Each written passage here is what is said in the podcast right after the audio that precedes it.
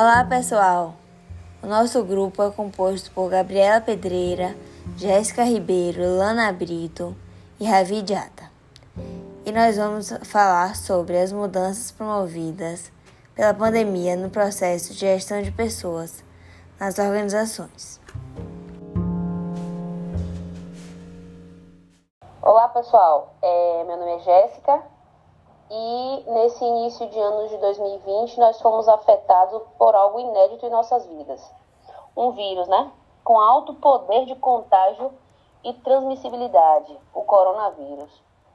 Desde então, a gente vem vivendo isolamento social, com medo dessa contaminação, que de acordo com a OMS, como a gente vê sempre, é, nos principais jornais, é, causa problemas respiratórios podendo provocar diarreia, fadiga, falta de ar, dificuldade respiratória e principalmente a insuficiência renal.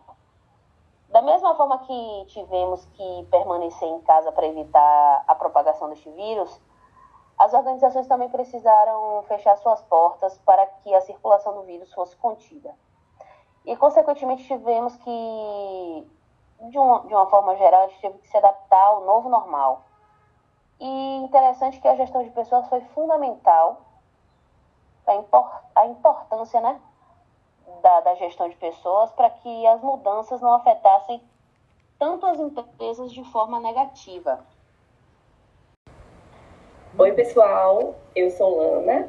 E nesse sentido, né, Jéssica, é interessante a gente verificar como as organizações tiveram que adotar diversas maneiras para contornar a situação é, infelizmente muitas não conseguiram né, e acabaram falindo, porque a pandemia afetou diretamente a força produtiva dessas empresas, né, que somos nós, os seres humanos. E com a falta dos funcionários, em virtude, por exemplo, de obrigações familiares, do distanciamento, né, isolamento social e o, o, o próprio medo da infecção, foi difícil de manter as atividades das empresas funcionando assim regularmente. E uma coisa que a gente pôde, pôde verificar, de acordo com o IBGE, das empresas que fecharam neste ano, até a primeira quinzena de junho, 40% dessas empresas atribuíram essa causa à pandemia do coronavírus.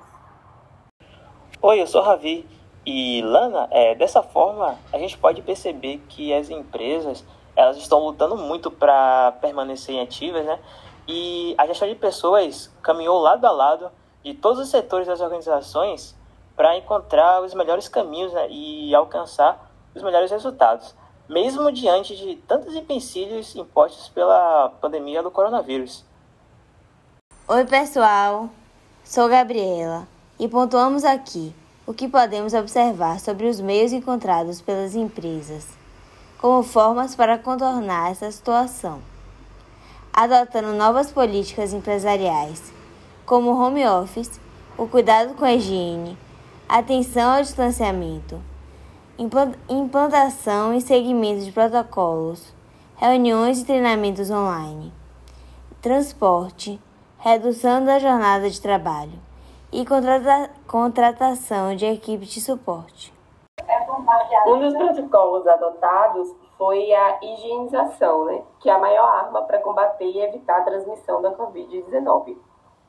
Através da manutenção da higiene, tanto das estações de trabalho quanto dos funcionários, com fornecimento de máscaras, álcool gel e luvas para algumas atividades, como, por exemplo, receber material externo de outras empresas e um estudo interessante, segundo a diretora técnica do grupo Esterilize Esteril, a Cristiane Purificação, que também é professora da Universidade Estadual da Bahia, né, a UNEB. A pandemia provocou um aumento descomunal na procura por empresas de desinfecção, porque não é só o contato de pessoa para pessoa que faz a transmissão, né? Mas o ambiente que está contaminado também também transmite o vírus.